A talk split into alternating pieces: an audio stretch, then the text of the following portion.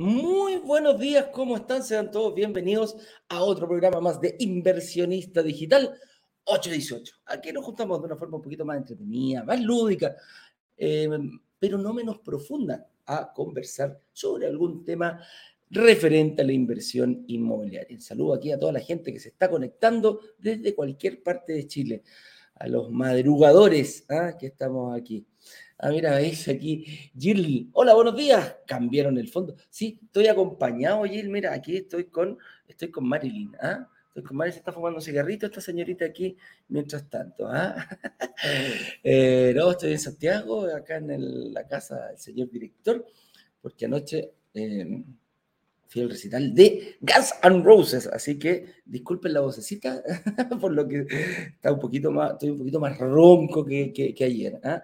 Pero eh, nada, entretenido viendo aquí, eh, conversando sobre algún tema referente a la inversión inmobiliaria. Y el día de hoy, el tema que tenemos preparado, déjenme ver lo que está por aquí, aquí está. Dice, eh, ¿por qué no se muestra esta cosa? Ahí sí. Eh, dos cosas que puedes hacer si crees que por tu sueldo no puedes invertir. Epa, muchas veces la gente se autoelimina y aquí es donde hay que ser muy claro. La inversión inmobiliaria te permite muchísimas eh, movimientos de cintura. Hay muchísimas opciones. Siempre que se cierra una, se abren una o dos más. Así que eso es, lo, bondadoso que tiene, lo noble que tiene la inversión inmobiliaria. Y muchas veces dicen, no, no, no, este, esto es, para ricos. ¿ah? Yo tengo un sueldo bajo, gano menos de un millón y medio, gano menos de un millón. Para todo hay estrategias y eso es lo que vamos a ir descubriendo eh, ahora. La, renta es un factor, una variable importante, pero fíjate que no es la más relevante al momento de invertir. Así que vamos a ir descubriendo un par de secretitos para la gente que dice, yo no gano lo suficiente, esto es para millonarios. ¿ah? Eso vamos a ser el tema que vamos a tratar el día de hoy. Aparte de eso, algunas instrucciones nos estamos eh, acercando, pero a pasos agigantados a nuestra clase número uno. Cuando digo pasos agigantados, nos queda el live de mañana, el live del lunes y el lunes en la tarde, a las 7 de la tarde en punto. En cuatro días más y 10 horas vamos a tener nuestra clase número uno. ¿Cómo puedo participar? brokerdigitales.com slash workshop. Work de trabajo y shop de compra. ¿Por qué? Durante la próxima semana vamos a tener tres clases muy intensas no eh, de una forma relajada, son clases que están milimétricamente preparadas para que tú partas del absoluto cero antes de comenzar la clase 1 a una vez terminada la clase número 3, que seas capaz de ya poder delimitar tu propia eh, estrategia de inversión inmobiliaria. Así es. Oye, ¿qué pasa si no lo sé? Bueno, vamos a, hacer eh, distintos videos y vas a poder acceder a, ciertos contenidos, los cuales los vas a poder ver más de una vez. Entonces, eh, por ahí em, vas a poder ir nutriéndote de todos estos videos. Aquí lo conversaba con, la persona que está atrás, me dijo, ustedes tienen una cantidad de videos, ¿cuesta hacerlo? Sí, cuesta hacerlo, pero se hace con cariño. ¿Para qué? Para que tú vayas delimitando tu propia estrategia de inversión. ¿Y por qué? Porque una vez terminadas las tres clases, el día martes subsiguiente, en este caso el día 18, si no me equivoco, sí, el martes 18 de octubre, vamos a lanzar un proyecto el cual debería, o sea, no debería, debe, debe, esa es la exigencia que nosotros ponemos, eh, resolver todos los obstáculos que hemos ido descubriendo durante la clase 1, la 2 y la 3, eh, para poder lograr convertirte en un inversionista. ¿ah? Ese es el objetivo. La clase 1 está compuesta de los siete pecados capitales. Para mí la 1 es la más importante de todas. ¿ah? Fuera de, es una clase bien em, que te va a ir descubriendo, que te va a ir abriendo la mente, te va a ir preparando para lo que viene. Porque son siete errores, siete pecados capitales que le llamamos. Son siete porque entre Ignacio y yo cometimos los siete y aprovechamos eh, esa estructura que ya uno conoce le llamamos pecados porque son errores, son errores que no hay que cometer al momento siquiera de pensar en invertir. Así de graves son. Y capitales, no porque te vaya a pasar nada a ti, sino porque si los cometes te va a doler el bolsillo. A Ignacio y yo los cometimos todos, eh, no los siete cada uno, pero cometimos todo esto y creemos que es muy... Em, es nuestra obligación compartirlo con nuestra comunidad para que estén preparados. La clase 2 va a ser un poquito ya más de finanzas, de números, ¿ah? vamos a meter las manos en la masa para eh, ver cómo sí empezar a perfilar tu estrategia de inversión. Vamos a dar ratio financiero, cálculo, cómo sacar tu, tu, dividendo, cómo calcular el dividendo aproximado que va a tener, cómo prepararte para un crédito hipotecario, ¿ah? cómo pago el pie. ¿Cómo, cómo, cómo, cómo lo puedo hacer? ¿Qué me conviene más? ¿Pagarlo en cuotas? ¿Pagarlo al contado? ¿Tengo ahorro? ¿No tengo ahorro? Un montón de factores. Esa clase es un poquito más densa. Y en la 3, eh, ¿cómo llevar esto a tu objetivo? ¿Cuánto, una, una, propiedad no te va a cambiar el, Una propiedad no te va a cambiar, no te va a mover mucho la aguja. Pero ¿qué pasa? ¿Dos, tres, cuatro, cinco, a diez propiedades en un, en un periodo de tiempo? Puede sonar mucho, pero créeme, con un objetivo claro, con una estrategia eh, bien definida, se te puede llenar muchísimo el camino. Con eso dicho, ¿qué pasa? ¿Qué puedo hacer yo por estos días? La próxima semana empieza un workshop, voy a tener muchas dudas. Descarga tu estado de situación ahí en esta página brokerdigitales.com slash instrucciones. Puedes descargar tu estado de situación y generar una reunión con nuestros analistas.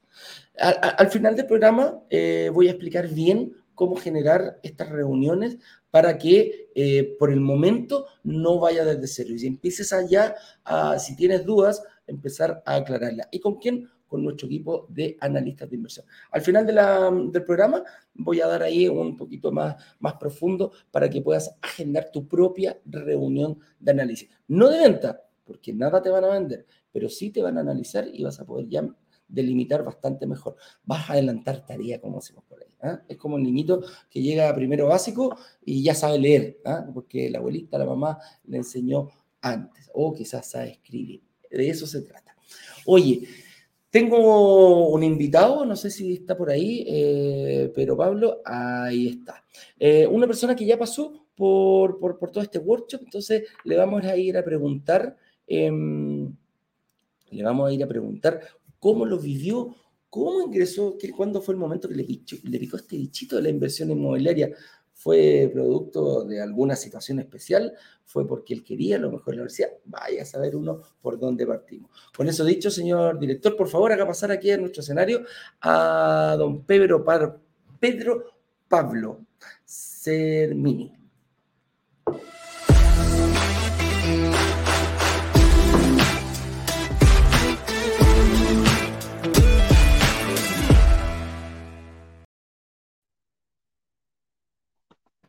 Verdad.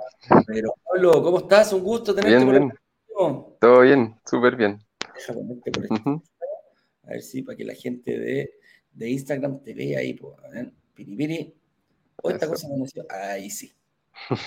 No, para el otro lado. Ahí sí.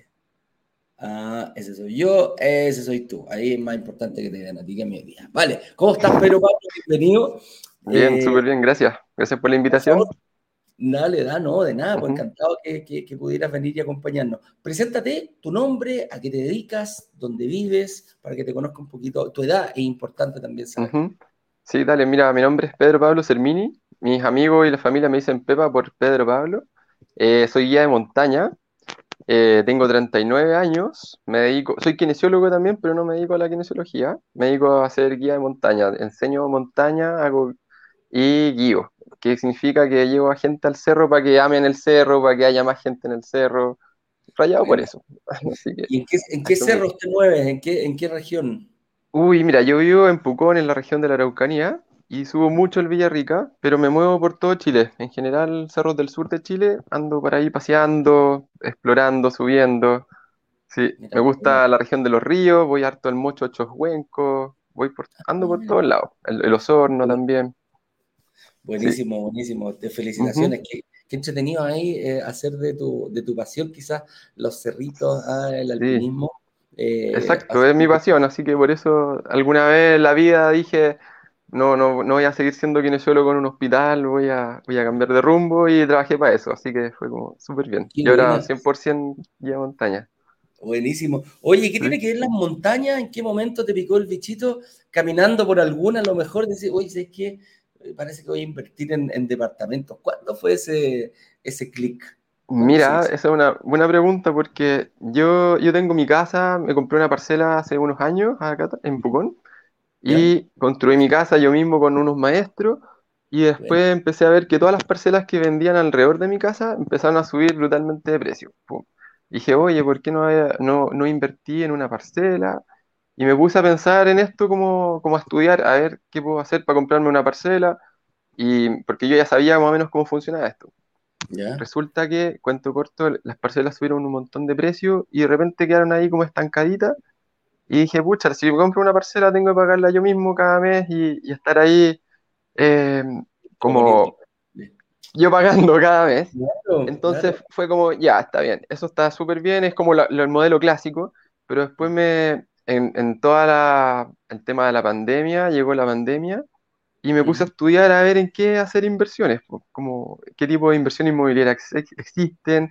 Eh, conocí a Robert Kiyosaki, que lo había escuchado muchas veces, pero lo, lo conocí, lo leí en profundidad y me di cuenta después de todas las, cada vez que entraba a YouTube, aparecían ustedes, pum, aparecía Eduardo Páez o Ignacio Corrales, eh, bombardeando con publicidad de cómprate un departamento y que sepa que solo. Y dije, a ver, ¿de qué se trata esto? Y, y resultó que ser súper buena, súper buena estrategia porque lo que yo pensaba hacer como con una parcela y pagarla en el, en el mes a mes, yo mismo, eh, ustedes lo hacían, eso era como un equivalente al pie más o menos, y, y luego era apalancar la, la- como la inversión por, por mucho, por cuatro, por cinco, por seis. Entonces era como, oye, en verdad es mucho más eficiente este modelo de negocio eh, que comprarse una parcela. Eso por un lado. Y después dije, eh, a ver, yo soy súper amante de la naturaleza y la tierra, y después dije, oye, pero eh, dentro de los pecados capitales, como no enamorarse de las propiedades o, o como no, no, no Claro. querer soltarla. Y después yo me dije, yo ni cagando me, me voy a comprar una parcela y después la voy a vender fácilmente, me, me voy a tener apego a eso, ¿cachai? Porque Claro, no es solo un pedazo de tierra, es algo más. Y dije, claro. un, un departamento no me va a costar nada, un pedazo de cemento, o sea, en- entre comillas, pero es, es algo mucho menos natural eh, es un hogar para una persona totalmente, pero, pero algo mucho menos natural que la tierra para mí es algo importante. Entonces fue como, oye, me, me es mucho más fácil no comer este error, este pecado capital. Y ahí me decidí con ustedes totalmente. Me puse Mateo, me puse a ver las clases Buena. y, y empecé a ver qué, qué podía hacer. Así que finalmente eh, pedí mi reunión de análisis. Eh, yo Ah, la primera vez que, que lo hice fue con, con el proyecto Martina me di cuenta de que no era sujeto de crédito después de haber visto las clases y tener la reunión de análisis, así como Ah, o ahora sea, ese ya. era, ese era el, des- el primer desafío que había que, que, que superar, po. Sí, po, porque el turismo es bien informal eh, todavía en Chile Eh, y, y no se boletea todo o no se boleteaba todo, es súper súper relativo. Más encima en pandemia yo no trabajé o no mucho, poco, poco y nada. No había, no habían turistas, po. No había nadie, estábamos en, estábamos en cuarentena muchos días. Entonces, resulta que, que dije, ok, mi primer desafío entonces es ser sujeto de crédito. Y ahí entendí que no podía comprar un departamento de entrega inmediata ni, ni entrega en un año, por ejemplo, sino que a dos años. Y, y empecé a buscar como proyectos así. Y, y después de mi segundo reunión de análisis también salí rechazado, rechazado. Y a la tercera este era el proyecto perfecto, porque, eh, porque era barato entre comillas, como en- en- era un precio como claro. exacto, y la otra es que era entrega al 2024, pues entonces, pucha, oye, en verdad, en dos años puedo trabajar para ser sujeto de crédito, puedo empezar a boletear ordenadamente todo, y, y ese el, fue como el desafío, como ser sujeto de crédito, ahora ya no había forma, así que ese fue, esa fue un poco mi historia de cómo llegué a ustedes. Buenísimo. Oye, y, y- y a futuro, ¿cómo, cómo estáis visualizando esto? Porque, como dije, de repente, claro, es, es bonito comprarse un departamento, pero dependiendo de la estrategia que tengáis, muchas veces no te mueve tanto la aguja, pues tenéis que sumarle más. ¿Cómo, qué, tenéis Así proyectado? ¿Para dónde, estáis, pen- para dónde tenéis pensado esto, Pedro Pablo? Mira, no, no una meta tan ambiciosa. Tú, tú habláis de repente de cada año o cada dos años un departamento. La mía es un poquito menos ambiciosa, cada tres años un departamento. De aquí, como, no sé, 10 12 años, eh, tener dos, tres departamentos sería súper bueno. ¿Cachai? Como terminar de pagar el pie, eh, recuperar el IVA y eso inyectarlo a otro departamento en un ciclo de dos, tres años no me parece súper agresivo y, y, me parece ordenado, financieramente súper responsable. Así que ya con el, con el primero eh, es como el, para mí, no sé, lo más difícil. Y con el segundo, tercero es más fácil saber qué hacer porque ya lo hiciste, hiciste el aprendizaje. Entonces el aprendizaje está ganado. Así que totalmente esa es la meta, como en un plazo de, de, tres años ir aumentando uno. Que igual es, loco, es se, se, ve súper ambicioso, pero no es tanto en verdad. No, y yo creo, yo creo que lo estáis estirando un poquitito, estáis estirando porque te vas a dar cuenta con el primer departamento, cuando te lo entreguen en el 2024, eh, voy a tener la recuperación del IVA. Voy a decir, oh, ¿qué hago con esto? Que es una, es una, cantidad de plata que no, que no la tenéis visualizada ni pensada. Decir, chuta, pues ya tengo parte, prácticamente tengo más del 10%, dejémoslo una cifra baja. Tengo el 10% sí. para otro departamento, me lo gasto, me compro equipo, voy a, a, a, la, por la parcela, mira, vaya a saber uno, porque ese, sí, esas son las la, la, opciones que se te presentan en el momento de pensar eh, de, de, recuperar el IVA. Entonces ahí se te puede acelerar más que tres años, amigo mío. Acuérdate lo que te digo. Sí, puede ser cada dos, no, sí, está totalmente. Sí. Mira, como dice es una buena estrategia. ¿eh? Una vez al año no hace daño. ¿eh? Mira. Un departamento al año no hace daño. ¿Viste? Así que es bueno ese dicho. Sí. Yo la primera vez que lo escuché o que te escuché a ti decirlo fue como, oye, pero es que es súper agresivo y, y, la plata y al final no es tanto, no es tan agresivo. Sí, hay que ser ordenado, sí. Yo, por suerte, tengo mi casa propia, está pagada y todo. Me la construí yo mismo y, y, no tengo que estar pagando un dividendo. Pero como si uno tiene como las, las, las cuentas bien, bien claritas, ordenadito, no, no, no meterse en lujos, así como, eh, no sé, mi auto es un auto viejo, pero, pero tengo ahí como todo ordenadito para pa que vaya funcionando y creo que, que va, va, va, va bien ojo, tenés tu casa, mira, tenés tu casa propia pagada y todo, en sí. una de esas, te acercáis al banco, veis un fines generales, eh, o te acercáis bien, pero... Ah, este, sí. se está abriendo, no, sí, se está abriendo posibilidades, sí. La primera analista, creo que era Grace, me dice, oye, pero tú tenés casa propia pagada, ¿y por qué, por qué no la hipotecáis fines generales? Fue como, uy, me dolió la guata en ese momento. fue como, ¿y qué pasa si pasa algo? Como que me dolió la guata, pero después lo pensé, como, fue como, ah, mira, no es tan terrible. Pero no, no, no ha sido necesario, así que. No es necesario, pero es bueno incluirlo dentro de la estrategia. Échale una miradita para que, sí. para que lo No le tengáis miedo al crédito ni, a la, ni al. No tengáis miedo ni al crédito ni al endeudamiento, que es lo, mm. es, lo, es, es lo, más importante. Estar endeudado, como decía Kiyosaki, si es deuda buena, todo deuda lo que buena. Si es que deuda buena, todo lo que quieras. Oye, compadre, sí. eh, ah, te decía eso, la estrategia. Eh, bueno, tu casa propia ya la tenía, la tenía armada.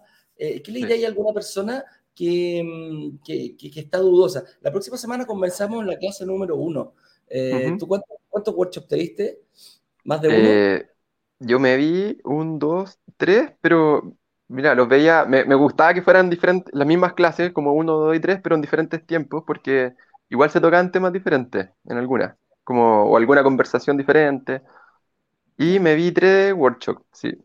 Bueno, y, así, y, y, mira, es interesante porque mi, mi, hermano también compró un departamento en el mismo, en el mismo proyecto y yo era como el hermano Mateo y mi hermano no, pues mi hermano no se veía las clases y decía, ya, pues probé las clases. Y después de comprar el departamento, el pajarón vio las clases, pues, y me decía, oye, ahora entiendo todo lo que me decías por audio. Yo le mandaba un montón de audio, me decía, ahora entiendo todo lo que tú me explicabas por audio, lo entiendo gracias aquí al, a los brokers digitales. Así que hicimos los dos inversión.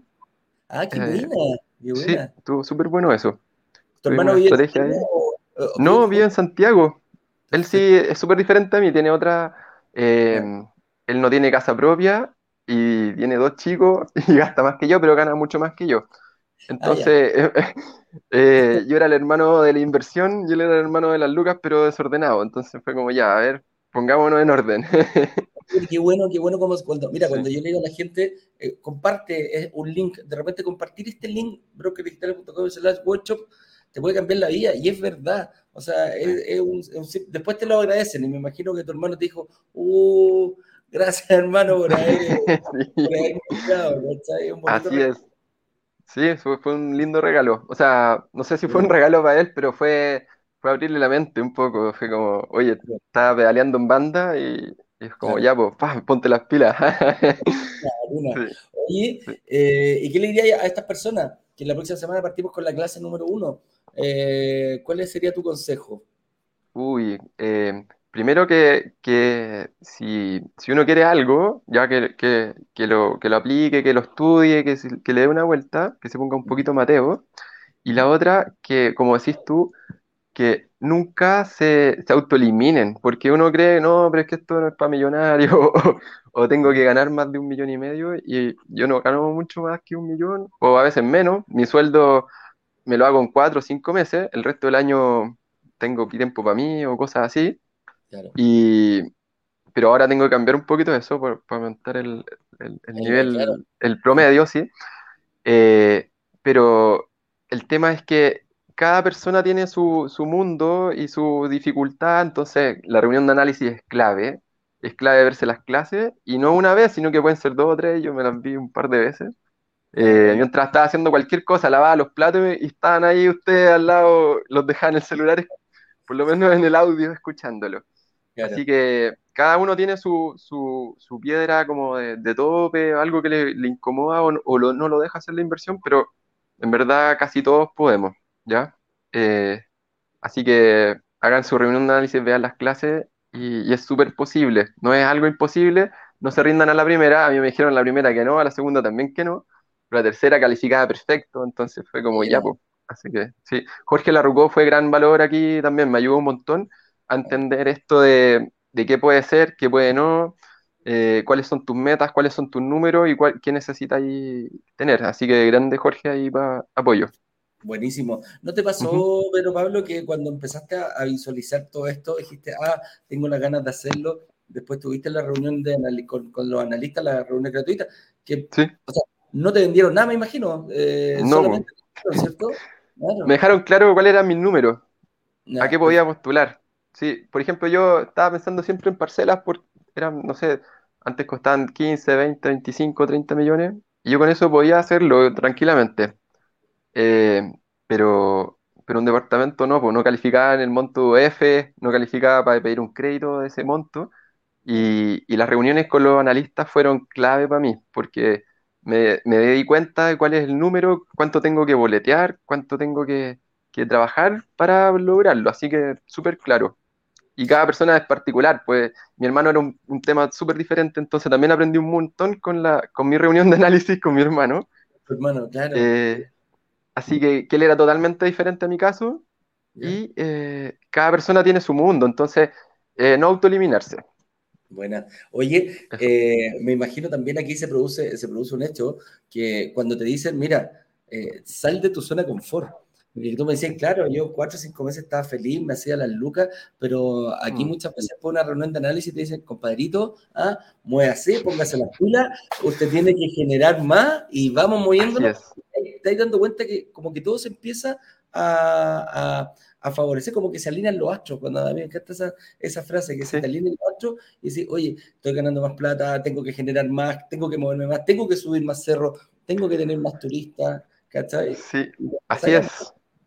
Y sirve para tirar el negocio para arriba, ¿eh? así que sí, me, ha servido para cambiar mi estrategia de, de, plan de negocio también, eh, no, me ha servido harto. Ha sido como un, punch ahí. El, ponerme esa presión ha sido súper buena. Hay una presión positiva, sin estrés, sino que decir, oye, en verdad necesito trabajar un pelín más o ser más constante durante el año. Eh, ¿Cómo lo puedo hacer? Y me ha servido un montón eh, tener esta presión de que, oye, mira, hay que generar esto para que el banco me diga, ya. Dale, ah, para que llegues vestido de novio. No sé si queréis casarte, pero por lo menos está ya vestir de novio para. Yo estoy casado, pero. Casado y un hijo, sí. Ah, sí, pero. Eh, eso es, que cada, uno tiene su, tema particular, así que que no se autoeliminen. Eso es lo, principal que les puedo decir. Buenísimo, buenísimo. Oye, pero Pablo, te quiero agradecer tu, tiempo, súper simpático, súper historia. Qué bonito, mira, más allá de una, de una que, que, esté el tema de la inversión inmobiliaria de por medio, te sirvió para eh, como para remecer y mejorar y, querer eh, moverte más, salir de esa zona de confort es tan importante. Uno muchas veces se siente tranquilito, pero dice, bueno, ¿para qué voy a hacer más si no necesito más? Y en este momento, con, esto, con, esto, esta opción dijiste, compadre, aquí hay que moverse, tengo que cambiar esto, voy por aquí, pum, pum, pum, y teniendo la estrategia clara, se te hace muchísimo más fácil. Así es, tal cual. Oye, y agradecerle. Hay que decir eso mismo de decir. Eso, agradecerle a ustedes como equipo, a Ignacio, Eduardo, eh, al señor director por su video de recuperación de IVA, que lo he visto como 20, 25 veces fuera del SEO. Porque cada, vez aprendo algo nuevo en esos dos minutos de, video. Y, a Jorge también, Jorge Larrucó, eh, porque fueron tremendo, tremendo apoyo para mí, para entender este mundo de la inversión inmobiliaria. Y, nada, agradecerles. Felicitaciones, hacen tremendo trabajo. Muchas gracias, muchas gracias. Pero Pablo, antes que te vayas, ¿podemos compartir tu video, tus ahí, ahí dejarlo en la biblioteca? Sí, por supuesto, ni un problema. Hay gente que se va a identificar contigo. Quizás muchas personas que tienen un trabajo no tan formal pueden estar diciendo, chuta, yo no puedo porque no gano lo suficiente, no boleteo o no estoy boleteando, o dejo de pasar boletas y cometen ese error. Así es. Dale, te mando un abrazo grande. que nos estemos viendo en otra oportunidad, pero Pablo. Que te vaya que esté muy bien, Eduardo. Muchas gracias. Chao, que estén. Que te vaya bien. Chao, chao.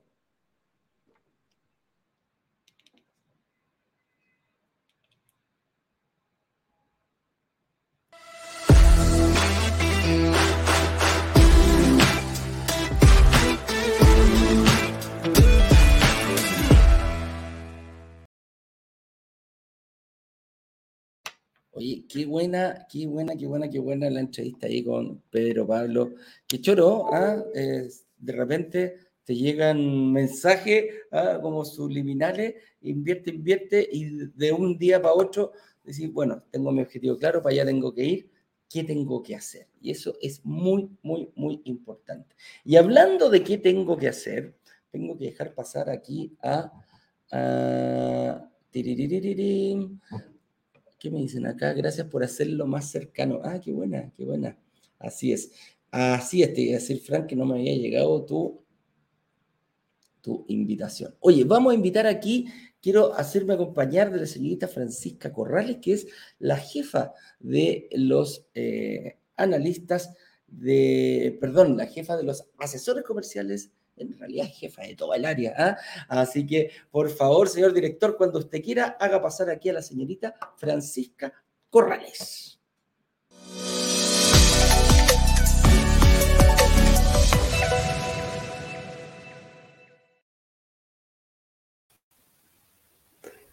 Hola, hola. ¿Cómo estáis, Francisca? Sí, un gusto. Ahí sí, ¿me escucháis? Tanto tiempo. Yo sí, no sé si tú me escuchas. Tanto tiempo. Sí, no te escucho perfecto. Tanto tiempo sin verte, Francisca. ¿Descansaste? No. ¿Descansaste ayer? No, pero ¿cómo? ¿Ah? Pero ¿cómo? Oye, eh, oye Fran, eh, qué rico tenerte por acá eh, para que analicemos el tema del día de hoy. ¿Ah? Algo, para que la gente que no sabe, la Fran es la persona encargada que dirige todo el área comercial y el área comercial se divide en dos, nuestros analistas de inversión, que está supervisado por, por Jorge Larruco, y también eh, el área después que viene, que son el grupo de los asesores y los back office, que van guiando, van acompañando en este camino, eh, te van diciendo lo que hay que hacer. En el fondo, uno dice, ok, listo, ya, ¿para qué? Tengo, ¿cómo se llama?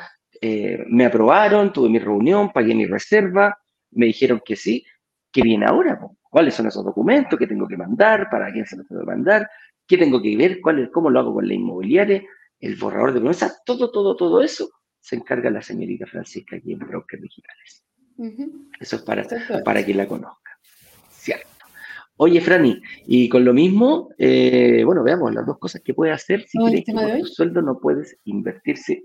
Oye, me da risa muchas veces el invitado eh, coincide con el tema y no ha pasado, claro, no ha pasado más de una vez. Y aquí cuando Pedro Pablo decía, oye, yo no gano un sueldo millonario, yo gano incluso hasta menos de un millón, pero ya estoy haciendo todo para calificar y ya sé cómo lo que tengo que hacer.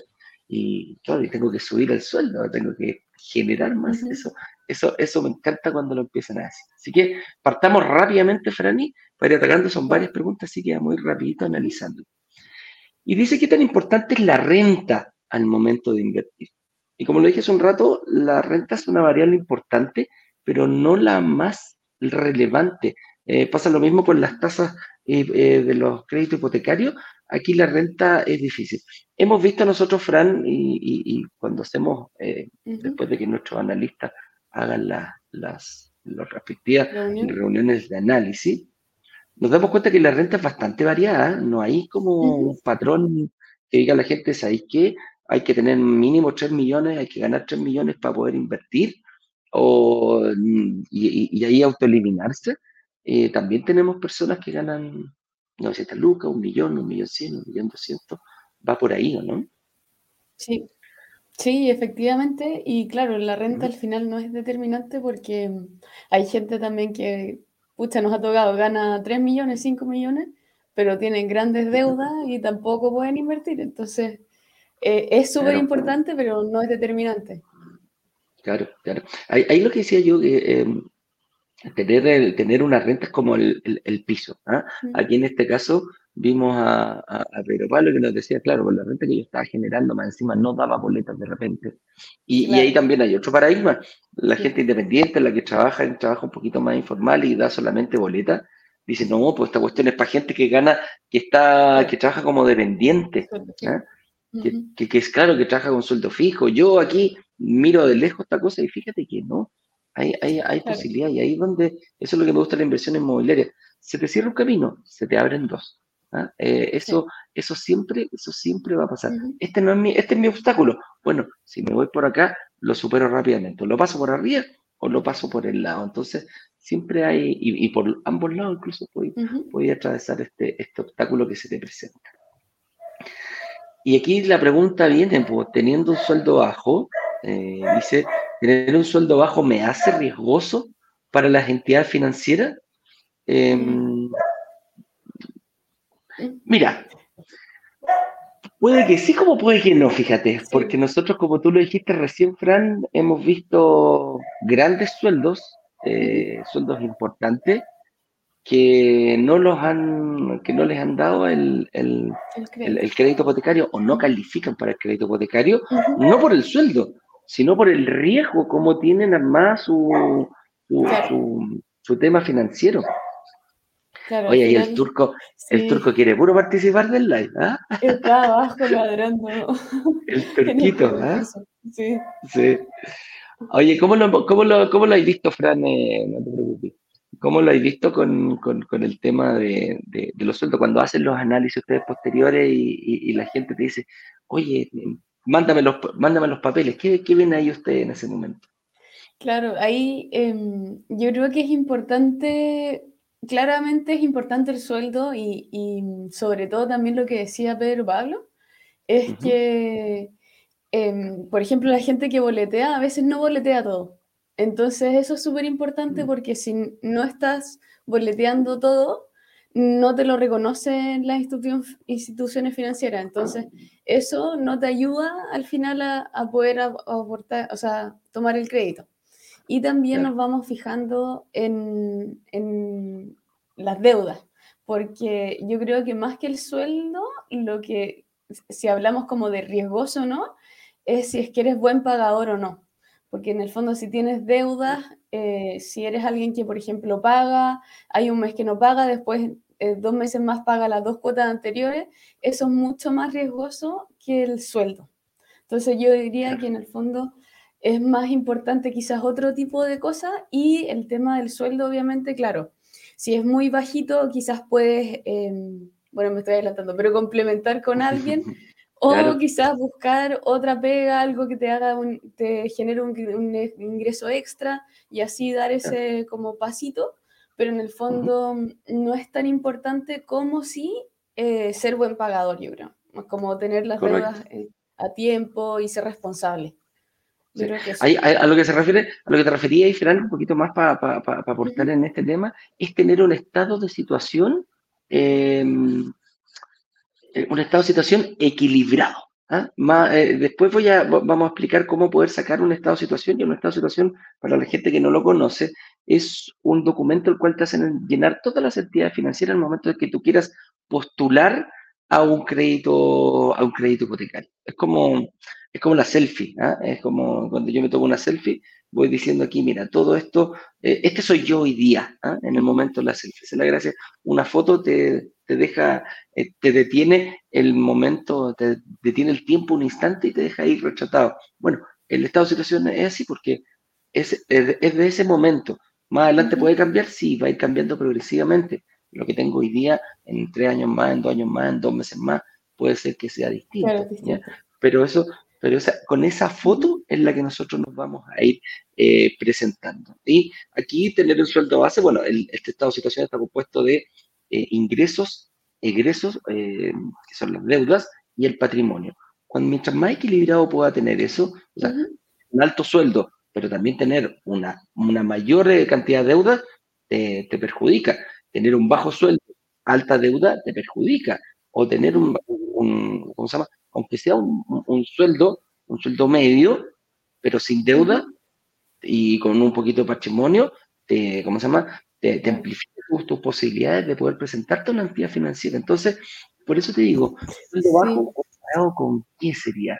Ese, mira, aquí hay una cosa súper clara. El sueldo, el piso que podemos poner como sueldo es el piso que pone la entidad financiera para prestarte dinero. En estos momentos los bancos están más o menos entre 600 y 800 mil pesos. Y lo que dicen, mira, yo no le presto a nadie con menos de eso. Si tengo menos de eso, mira, podría tener que empezar a, pensar otras, otras, em, otras eh, estrategias para poder eh, quizás buscar una persona, invertir a dos, con, un, em, un, codeudor, una bala. Ahí, mira, hay hay distintas opciones, pero yo creo que el, el, sueldo, si alguien me dijera, ¿cuánto es lo que yo menos tengo que tener? Bueno, es lo que te va a exigir la actividad financiera para la propiedad que tú quieres invertir. Y puede pasar eh, eso. Pero tampoco quiere decir que lo tenga que tener de uno. Eso es, a eso es lo que hoy vamos a ir analizando un poquito más. Y bueno, esta pregunta tiene, eh, es de fácil respuesta. Dice, ¿existe el sueldo perfecto para poder invertir? Ayer, ayer conversaba también eh, con un amigo decía, mira, eh, ver la perfección es súper difícil. Existe eh, el buen momento, mira, existe el momento perfecto para empezar una relación, existe el momento perfecto para tener un hijo, existe el momento perfecto para, para decidir hacer un cambio en tu vida. la verdad que, llegamos a la conclusión que no, no existe. Y tampoco existe el sueldo perfecto para poder invertir. cada sueldo tiene sus fortalezas, cada persona tiene sus fortalezas y sus debilidades. ¿Ah? Es como el FODA, ¿te suena esa palabra, Fran? Sí. Cada uno tiene que hacer su FODA personal. ¿ah?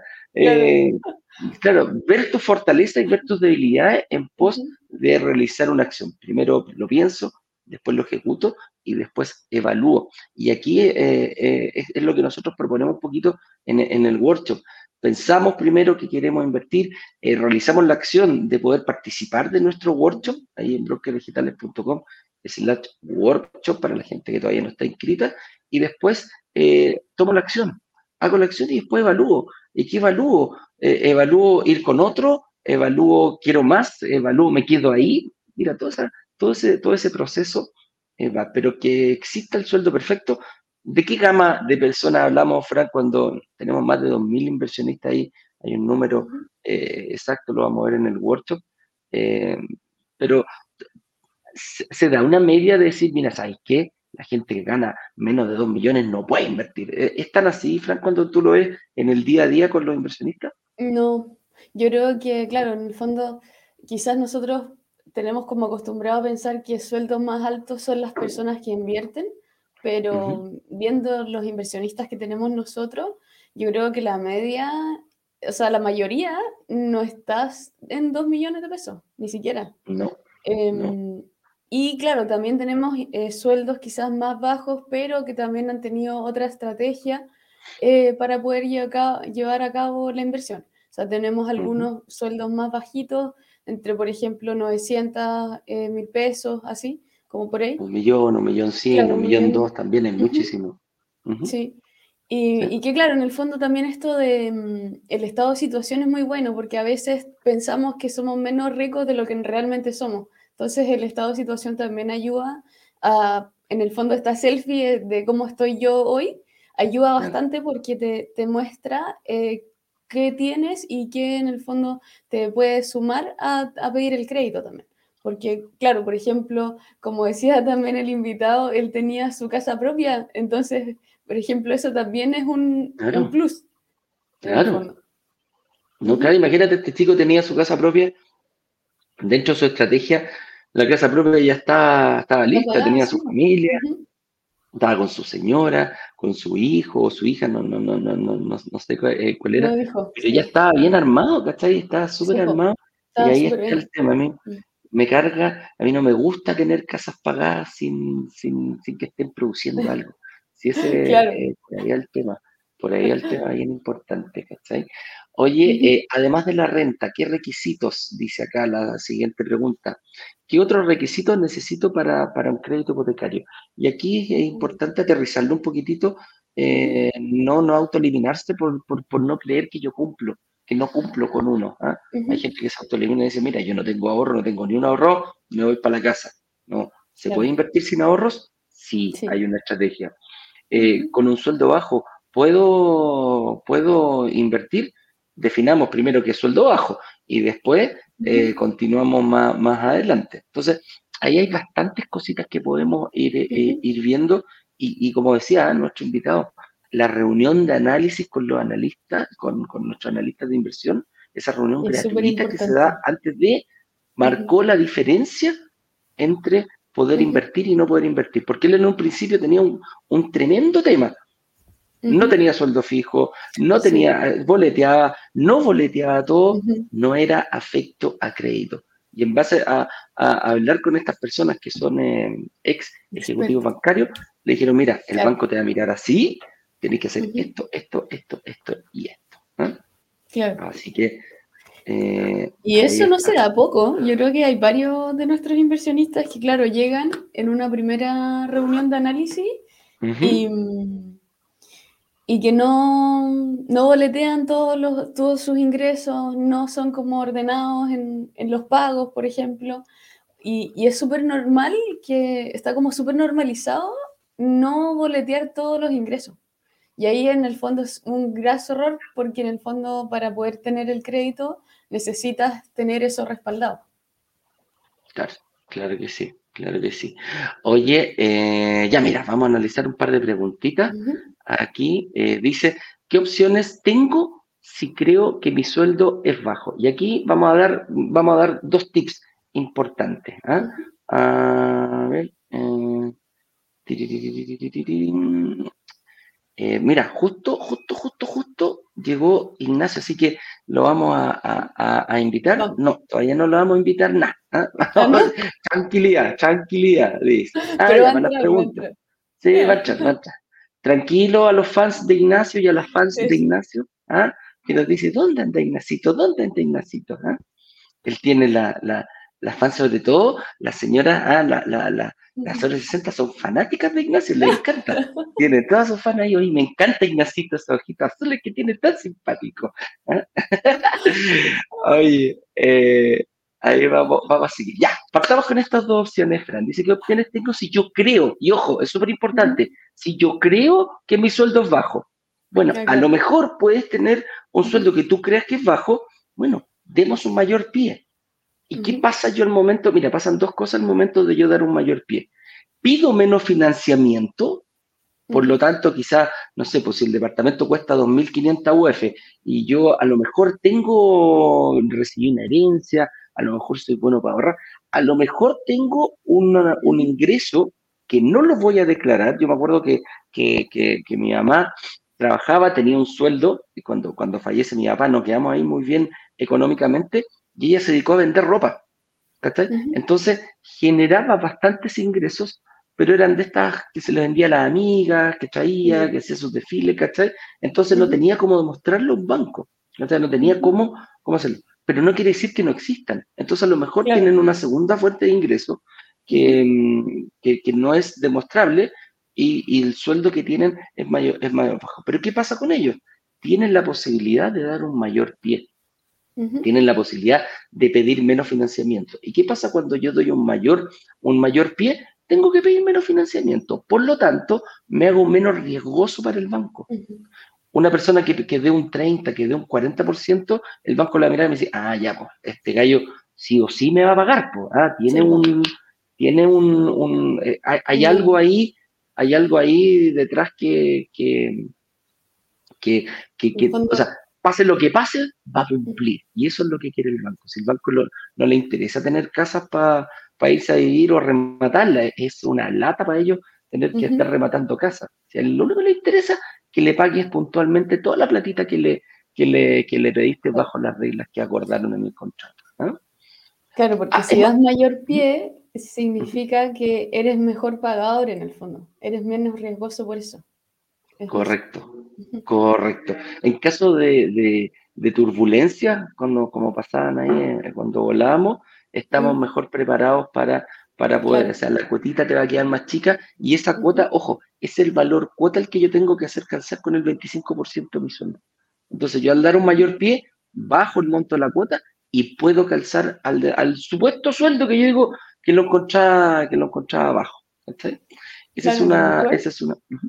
Es que también la cuota del crédito te queda más baja. Por lo tanto, el arriendo es más probable que te lo cubra o que lo pase, de hecho. Claro. Eso pones un mayor porcentaje de pie. Claro. Y en caso de emergencia, ropa el cristal, esta es la segunda opción, que es complementar renta. Complementar renta que hay que tener ojo, muchachos, porque eh, hay, un error bastante común que, que, lo pensamos, lo voy a llevar bien al extremo, que obviamente no es así ponte tú que te digan que para el crédito que tú quieres solicitar te pidan un millón y medio de, de, o 200 lucas, perdón, eh, dos millones de pesos para poder optar a ese crédito. Pero si chuta, yo gano un millón y medio. Ah, me consigo una persona que gane 500 lucas y hago los dos palitos, ¿ah? y con eso estoy listo. y el tema no funciona así. La complementación de renta tienes que tener quizás lo más probable es que te van a pedir que tú me, sumes a otra persona que gane parecido a ti, porque ¿cuál es, cuál es el, objetivo del banco?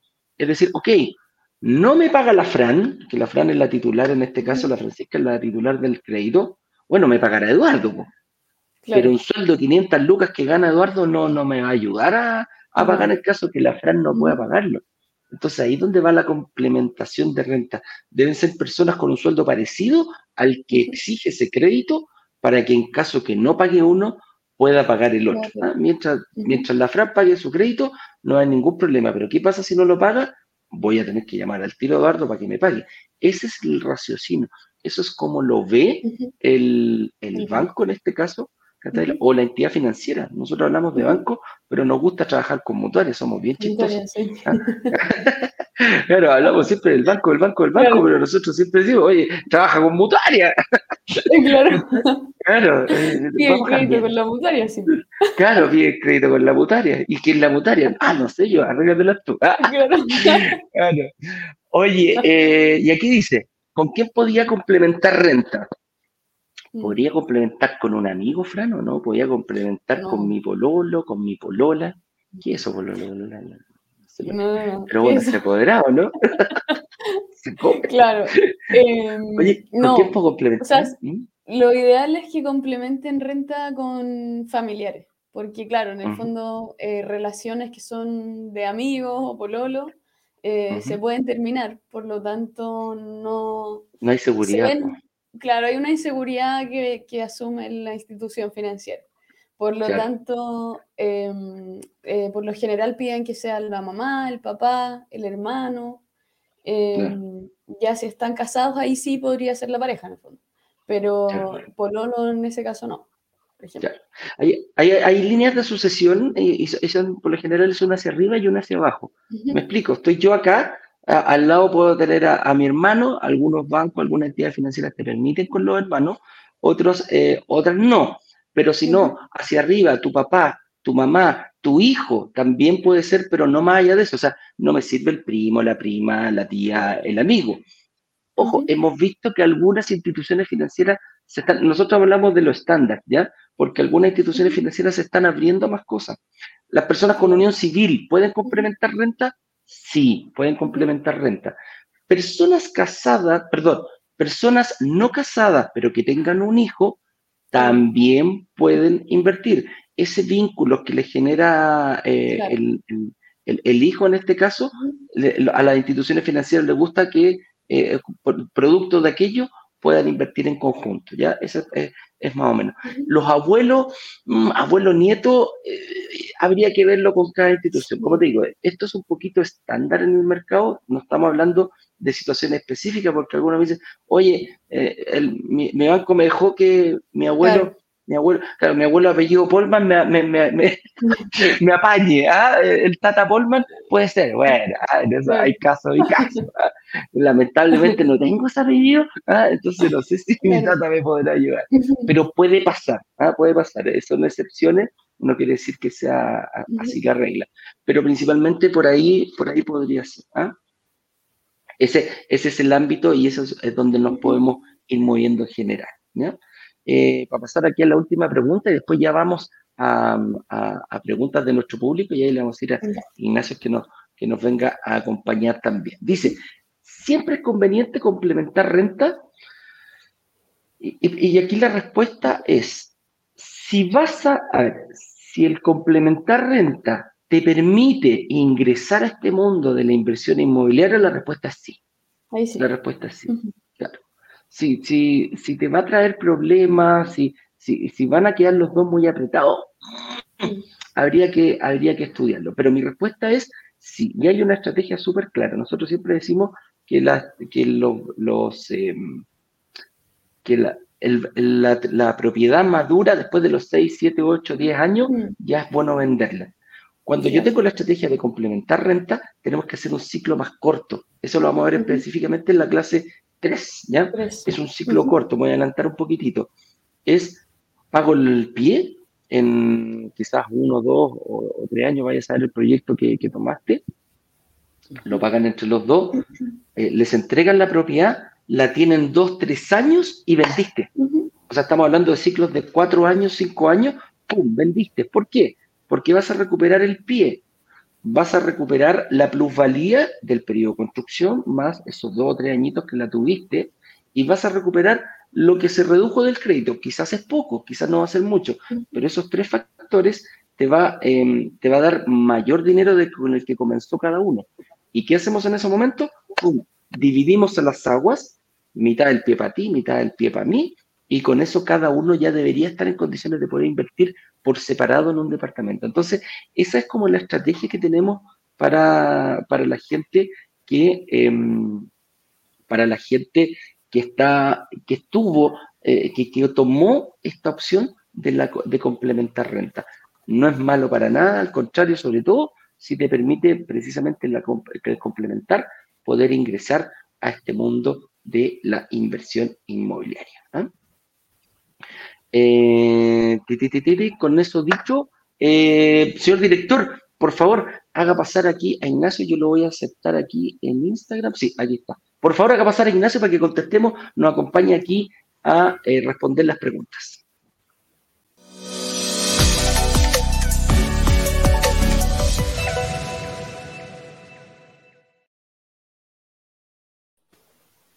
Hola, hola, hola. Parece que me, caí en Instagram, fíjate. Sí. ¿Cómo están?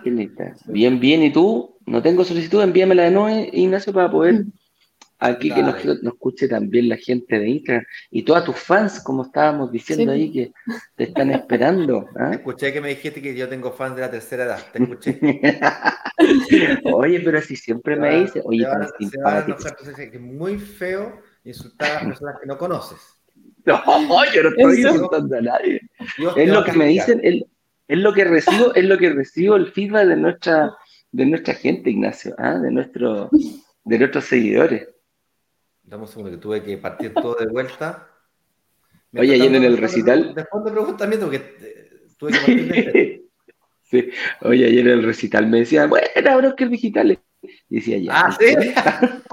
Te lo juro, en el recital iba entrando y me salió un compadre. Hola, que digitales. Hola, compadre. Qué chistoso. no era, no era el momento para hablar de inversión. Claro. Pero eh, se dio. Ahí está Ignacio, ahora tomó. Ahí está, tenéis que dar vuelta la cámara. Ahí sí. Ahí sí. Ya viste, aquí la.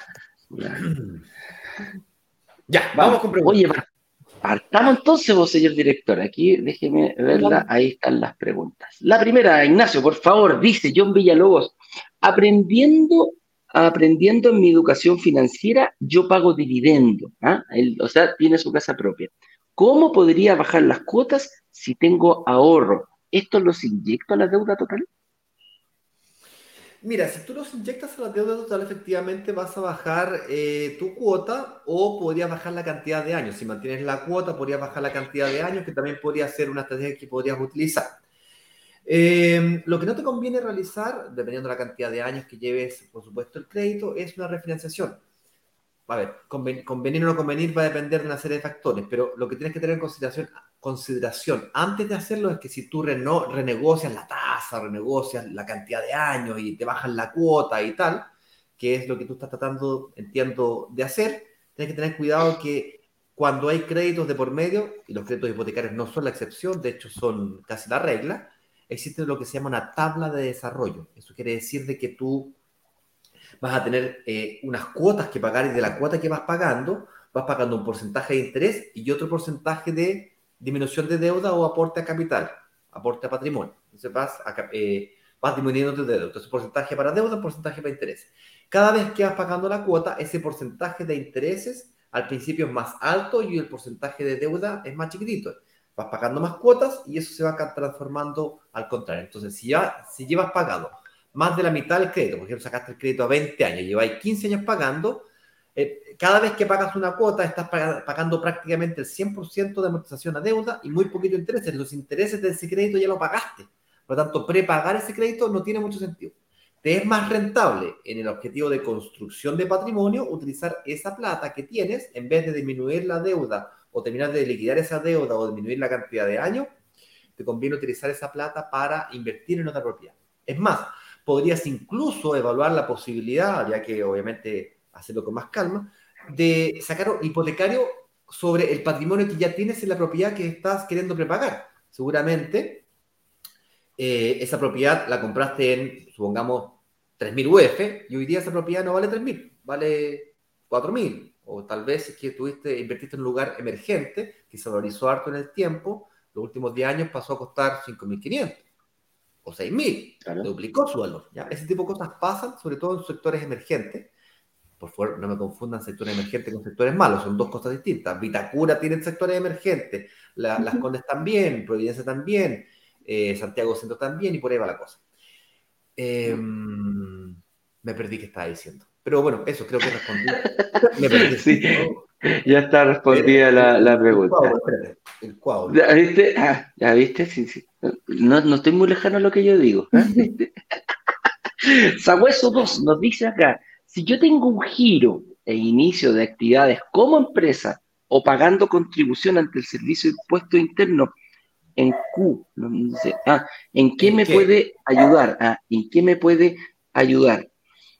Eh, ah, tú te refieres quizás para la, para la devolución del IVA, mi estimado. Hay que verlo ahí porque pues, yo puedo ser empresario, yo puedo tener un giro, pero a lo mejor no coincide con el giro que tengo que tener para poder arrendar departamento. El otro día lo estaba viendo, le eché una miradita ahí porque me metí a, mi página y, y, Creativo ya me cambió el giro y sale que el giro que yo tengo que tener es para poder arrendar departamento amoblado, fíjate. Ese, si no lo tengo, independiente que tenga una empresa, puedo tener una empresa para no sé, pues, para, vender dulce, para hacer camiones, lo que, lo que sea. No me va a servir, no cualquier giro de serio. Tú sabes que el servicio de impuesto interno es eh, bien ordenadito. Por eso es tan importante, mi estimado Sabueso 2, hacerse asesorar por empresas especializadas. Sí, Sabueso 2, segundo. ¿ah? ¿Quién será el Sabueso primero? Sí. ¿Te das cuenta las cosas? El pensamiento que se me viene a mí fue un camión, a ti fueron dulces. ¿Ves? Por eso que tú estás gordo y yo estoy fitness. Ah, ya empezamos. Oye, estoy en un plan detox, pero importante. ¿ah? Así nomás, tomando agüita todo el día. Oye, eh, José Luis Molina dice, buen día. ¿Podrían explicar cómo es hipotecar una casa para invertir? tengo una propiedad pagada y me gustaría saber cómo funciona. Yo, mira, a mí me pasó en el año 2016, el 28 de diciembre de 2016, la empresa en la cual yo era representante legal, una empresa familiar, quebró. Cerró operaciones, liquidación me, me, acogí a la nueva ley de quiebra, en donde básicamente lo que tú haces es que todos tus bienes voluntariamente los entregas para que un liquidador los venda y pague todo lo que tiene que pagar en la lista según la prioridad eh, y porcentajes que el liquidador defina. Es decir, básicamente que hay pata laucha, viejo, no veis con nada, ¡pam! Listo, no existe. Así estaba yo en el año, el 28 de diciembre, bueno, ponle enero de 2017 para simplificarla. eh, y estaba ahí y me llama, en enero me llama el banco, el ejecutivo me dice, oye Ignacio, mira, em, liquidación de la empresa, una cosa, liquidación personal, otra. No te presentes en liquidación personal porque tú tienes una propiedad con, con nosotros que eh, la compraste hace como 10 años atrás, la compraste en 3.200, 2.300 UF, hoy día hemos pasado esa propiedad en 5.300 UF. Dije, wow, qué increíble, ¿cómo, cómo se valoriza? Oye, yo sabía que había plusvalía en las propiedades, pero nunca me imaginé que tanto. Pero para tanto. Dije, ¿cuánto? No, yo creo que se equivocaron. No, no, no, no, si, si tú nos autorizas a gastarnos 70 lucas, nosotros mandamos un tasador y con la tasación del, del, del, del tasador para pues, claro. yo te agarro todas, todas esas tarjetas de crédito que reventaste, boludo, huevón, que reventaste, todos esos créditos de consumo que no me estáis pagando, y me estoy quejando mis, metas de venta. Me claro. No quiero tu departamento. Oye, pero en el fondo te está diciendo eso. No quiero tu departamento, quiero que me pagues la plata. Ese era el objetivo del banco, ¿cachai? Te vamos, te vamos a rescatar, me dijo. Le dije, ¿qué? Te vamos a rescatar. Sí, explícame. Básicamente, yo tenía un departamento, que es lo que me estás diciendo tú. Yo tengo un departamento que está, entre comillas, medio que pagado. Yo le debía 1.600 UF al banco, el departamento costaba 5.000. Tenía un patrimonio ahí que yo ni siquiera sabía que tenía. Y eso que tú me estás diciendo, que básicamente el banco te presta plata sobre un activo que tú ya tienes, sobre el patrimonio que tienes, entre comillas, inmovilizado. Tú podrías sacar eso, le llaman fines generales, llama a tu ejecutivo, pregúntale si es que lo conoce. Las mutuarias también dan préstamos de fines generales sobre activos que tú ya tienes. Y eh, te prestan eh, la mayoría de las veces hasta un 70%. A mí me prestaron un poquito más porque me estaban haciendo un rescate. Me bajaron la tasa, me aumentaron la cantidad de años, de años, me dieron tres meses de gracia. Váyase, firme aquí y reinvéntese, me dijeron. Y dije, guau, la cago No, no puede ser. Y así fue como entré al mundo inmobiliario. Pues y al final me causó tanto interés el tema, me llamó tanto la atención esa, esa situación que me, terminé metiendo en este mundo y desde entonces que yo predico la palabra de los bienes de la inmobiliaria en departamento que se Tal cual. Oye, Franny, aquí, mira, eh, respóndele a, a Isaías Soñate. ¿Cómo obtener una reunión con un analista? Súper fácil. Entra a www.brokerdigitales.com eh, ¿Chile? ¿Es Chile o es Broker Digitales? No, brokerdigitales.com slash, agenda. Muy bien, ahí sí. Ahí sí. El señor director va a ayudarnos. Ahora que estoy con, con Broker Digitales Caribe, dudé si es que el nuestro tenía. Ah, mira, ah, mira. mira. Ahora, ahora, sabes lo que se siente. Ahora sabes lo que se siente. Sí, pues. Sí, pues. Yo estaba con, con Chile, con Caribe, con, con, España. Ahora estoy con Brasil. Estoy loco, viejo. No sé con quién hablo. Ya es una cosa terrible. Sí. Oye, de repente uno ve las reuniones. ¿Para qué, ¿Para qué mercado será esta cosa? ¿Para qué? ¿Para qué? Me tengo que poner. Oye, les voy a pasar un dato. En, Google, Google Calendario eh, sacó una etiqueta, entonces yo le puse un colorcito con etiqueta y le pongo etiqueta a las reuniones, entonces yo sé el colorcito. Ah, para saber cuál es. Para saber qué, era. mercado es. Está bueno. Están ordenados, están ordenados, Ignacio. Sí, viste ya, oye, viste ya. Muy bien, muy bien.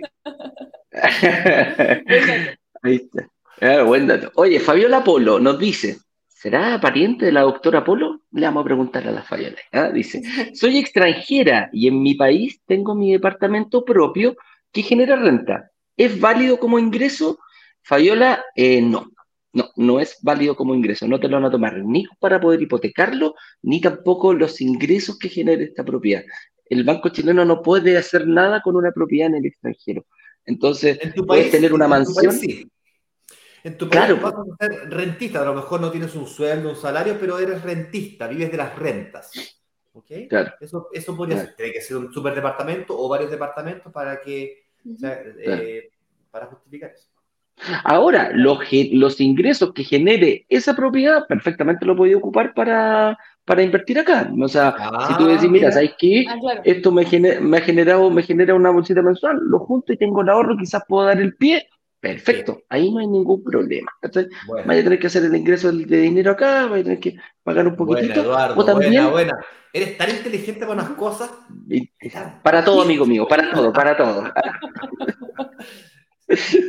Para todo. Ay, ¿qué decía nos dice? Me decía, me decía todo el tiempo, me decía eso, eres tan inteligente para unas cosas tan. Pero tenéis la casa para puro criar piojos, me decía mi mamá de repente. Te toca puro criar piojo. Para puro criar piojos, me decía. Se enojaba, se el- enojaba conmigo. con el poto, estáis empezando con el poto. claro. La piensa y la caga al tiro, ¿ah? Eso era, por eso me decía. Oye, eh, Pedro Ereira nos dice, necesito entonces pasar un par de años reuniendo 5 millones para poder hacer algo. No, Pedro, no necesitas, no necesitas. Eh, eh, Ignacio, yo contesté la anterior o, o contéstale tú. No necesitas. Pedro. Yo tengo en mi WhatsApp, eh, yo tengo anotado, eh, invertir para ahorrar, no ahorrar para invertir. Básicamente el típico error que cometemos, la mayoría que comenzamos a interesarnos en este mundo, cuando comenzamos a pensar en que quizás tal vez me podía interesar, eh, uno es ahorrar, ahorrar, ahorrar, ahorrar y luego invertir. Pero la verdad es que tú puedes hacerlo al revés. Tú puedes firmar una promesa de compraventa y utilizar ese periodo de construcción para pagar las cuotas. Y básicamente pagar las cuotas igual a ahorrar. Yo cuando giro, yo giré el otro día, el otro día, hace como un año atrás, eh, le ayudé a mi hija con unos cheques, le giré como 48 cheques. ¿Te acuerdas, Fran, que fuiste a mi casa? ¿Te acuerdas Sí, que me lo hiciste tú los cheques? Sí, sí, me lo hiciste. Yo lo firmé nomás. Y, le- y- Sí. todo, sí, lo hiciste tú, pero los pago yo. Entonces yo todos los meses veo que en la cuenta corriente, ¡pum! 300 luquitas. Dale. Todo. Sí, eh, pero me produce unas sensaciones eh, dobles, porque en el fondo yo, me duelen, obviamente, pero al mismo tiempo que me duelen, yo sé que estoy pagando, estoy ahorrando, pues es plata no la estoy perdiendo, no es un gasto, Claro. no lo considero gasto, Ujú. lo estoy invirtiendo. Claro. Y es más, yo veo cuánto cuesta el departamento hoy día y cuánto fue que lo compró mi, mi hija, la diferencia es violenta, entonces eh, Epa. eh, da hasta ganas, oye, dame, dame dos, ¿cachai? Ahora, Claro. particularmente a ti, Pedro, eh, no me recuerdo exactamente si me parece que tu renta era un poco más baja de un millón de pesos, entonces tener algo de plata ahorrada eventualmente te puede ayudar a que la cuota sea más bajita. Me parece mucho que te escuché un mensaje, no sé si fue eh, en alguna clase. Un o par de, de la de atrás, eh, Sí. Él preguntó si es que eh, eh, podía hacer algo con 200 lucas, ¿ok? Eh, y la respuesta es sí, sí puedes hacer algo con 200 lucas. Pero espérate, no sueldo 200 lucas, con, con 200 mil pesos Sí. mensuales para poder Sí. destinarlo. Claro. No, el sueldo, el sueldo mínimo en Chile son 400 lucas y se espera que sea un millón de pesos para el final de año. po. No, pues, Ignacio. No, Esa- dice, no, que estoy- no, no. Estoy en Brasil, me pierdo. No estamos en Suecia. No estamos en Suecia, ¿ah? no estamos en Ah, Brasil. estamos- Oye, más rápido nos dice el señor Me director. ya, no estamos aquí que me calle. ¿Me Sí. salgo? Sí, sí. Dice, oye, para complementar, se llenan dos estados de situación por lo que me comentan, es así, Sí. chiquilla, Sí. el tuyo y el de la persona con que vas a complementar. Los Cada dos tienen que... suyo. Claro que sí. Ah, mira, nos dice, hoy tengo mi reunión de análisis, precisamente. Dale, dale, éxito, éxito, éxito. Súper, mira, súper bien. Llenas tu estado de situación, llegas a la reunión de análisis, ganas muchísimo tiempo, porque nuestros analistas, como ya tienen tanta experiencia, son como los doctores, ¿cachao? Que tú llegas con un mamotreto de exámenes y el doctor dice, eh, ah, ya, listo, y haces lo que tenés. Pasa prácticamente lo mismo. Se fijan en ciertos puntos rápidamente y te empiezan a dar un diagnóstico en base a lo tuyo. Súper, súper bien ordenadito, te felicito, Guillermo. ¿ah? Buena analogía, me gustó, con, que efectivamente vaya al médico y te mandan a hacer una chorrera de exámenes. Sí, y después venga, venga con los exámenes Venga, a la no. segunda consulta, claro. Si le Claro, exámenes claro. una vez, al tiro. Me, me gustó la analogía, está buena. ¿Viste? Nuevamente, está Oye. algunas cosas. Sí. González nos dice, ¿es conveniente invertir en departamentos de un dormitorio de 3.500 UF? Posteriormente, ¿será fácil venderlos? Tengo la inquietud de si después no se logra vender. El es valor. fácil o rápido venderlo, depende del precio que lo quieras vender. Si vale 3.500 UF, lo querés vender en 4.000 UF, te va a costar venderlo. Eventualmente lo voy a vender, pero te va a costar. Si lo vendí Claro, en está 3.400, 3.450, lo voy a vender rápido. Entonces la velocidad de la venta depende del precio que quieras ponerlo. Eh, por ejemplo, mi mujer eh, tiene un departamento en San Miguel, lo, lo tasamos hace poquito, vale 2.500 UF, ella le debe al banco 1.000 UF, tiene 1.500 UF metida allá adentro, Sí. es mucha plata. Ya, pero para vender los 2.500 tiene que, encontrar a alguien que quiera pagar las 2.500. En cambio, si yo muestro la tasación al vendedor de 2.500 y le vendo en 2.300, sale rápido. Entonces depende de qué tan rápido quieras venderlo. Eh, ahora, normalmente una propiedad se demora entre 4 a 6 meses desde el momento que tú la, pones a la venta hasta que te entregan la plata en la cuenta corriente. Inclusive puede ser hasta 8 meses dependiendo cuán- justamente este valor. Desde que firmas promesa de compra-venta hasta que te entregan la plata de tu propiedad, 4 a 6 meses. Lo que sea que te demores antes de eso para venderla, eh, tiempo extra. Mira, mira Ignacio, eh, tu club de fans se presente. Sandrita Baez nos dice, tengo 60 años, no jubilo aún, tengo casa propia a la que he construido tres mini apartamentos. Ah, mira, le ha hecho extensión a su casa. Una capacidad de ahorro de millón y medio, ¡upa! Y dice, ¿los bancos me considerarán para invertir? Yo creo que con esa edad, eh, no, no, a ver, la edad de ingreso, la, la edad de pedir a un banco eh, es máximo los 65 años para pedir un crédito. Tú estás bajo esa edad, ojo. Y la edad para terminar de pagar el crédito son 75 a 80 años, dependiendo de la institución financiera. Con eso dicho, te quedaría capacidad para pedir crédito de 15 a 20 años, dependiendo nuevamente de la institución financiera, Sandra. No estás fuera del mercado para pedir financiamiento. Ahora, Esa capacidad de pago mensual alta, o sea, Sí. bueno, se pueden hacer hartas cosas entretenidas. Sandrita, podéis invertir bastante en más de una propiedad, ¿sí? Podéis invertir. Es- esa es la diferencia, ¿viste? Personas que de mayor edad tienen más patrimonio, están más considerados que las personas de menor edad. Ellos tienen más tiempo y quizás mayor capacidad de pago, pero tú ya tienes patrimonio, incluso tienes la casa pagada, podías hacer ahí un fines generales, podías hacer un montón de cosas, Sandra. Te recomiendo, te recomiendo urgente que generes una reunión de análisis, como dijo la Fran. ¿ah? Genera una reunión de análisis con nuestro analista y vas a poder ir eh, ahí armando tu, tu estrategia, ¿ya? Eh. Sí, Sí. nos quedan un par de preguntas, señor director, pero no alcanzamos a contestarlas todas. Dice, esta es la última pregunta. Dice, hola, buen día, quisiera saber con cuánto dinero debo contar para el pie para comprar un departamento con crédito hipotecario por un valor que va entre 2.500 y 3.000 UF. Johan, Si fuera va a depender 2.500 única y UF, exclusivamente. eh, claro, el 20 o 30%, si quieres dar el 20 o el 30%, el 20% de 2.500 son 500 UF. Necesitáis 500 UF. La pregunta es, ¿las necesito hoy día o puedo tener plan de pago? Es decir, si me das 30 cuotas, 48 cuotas para pagar, puedo pagar en cuota.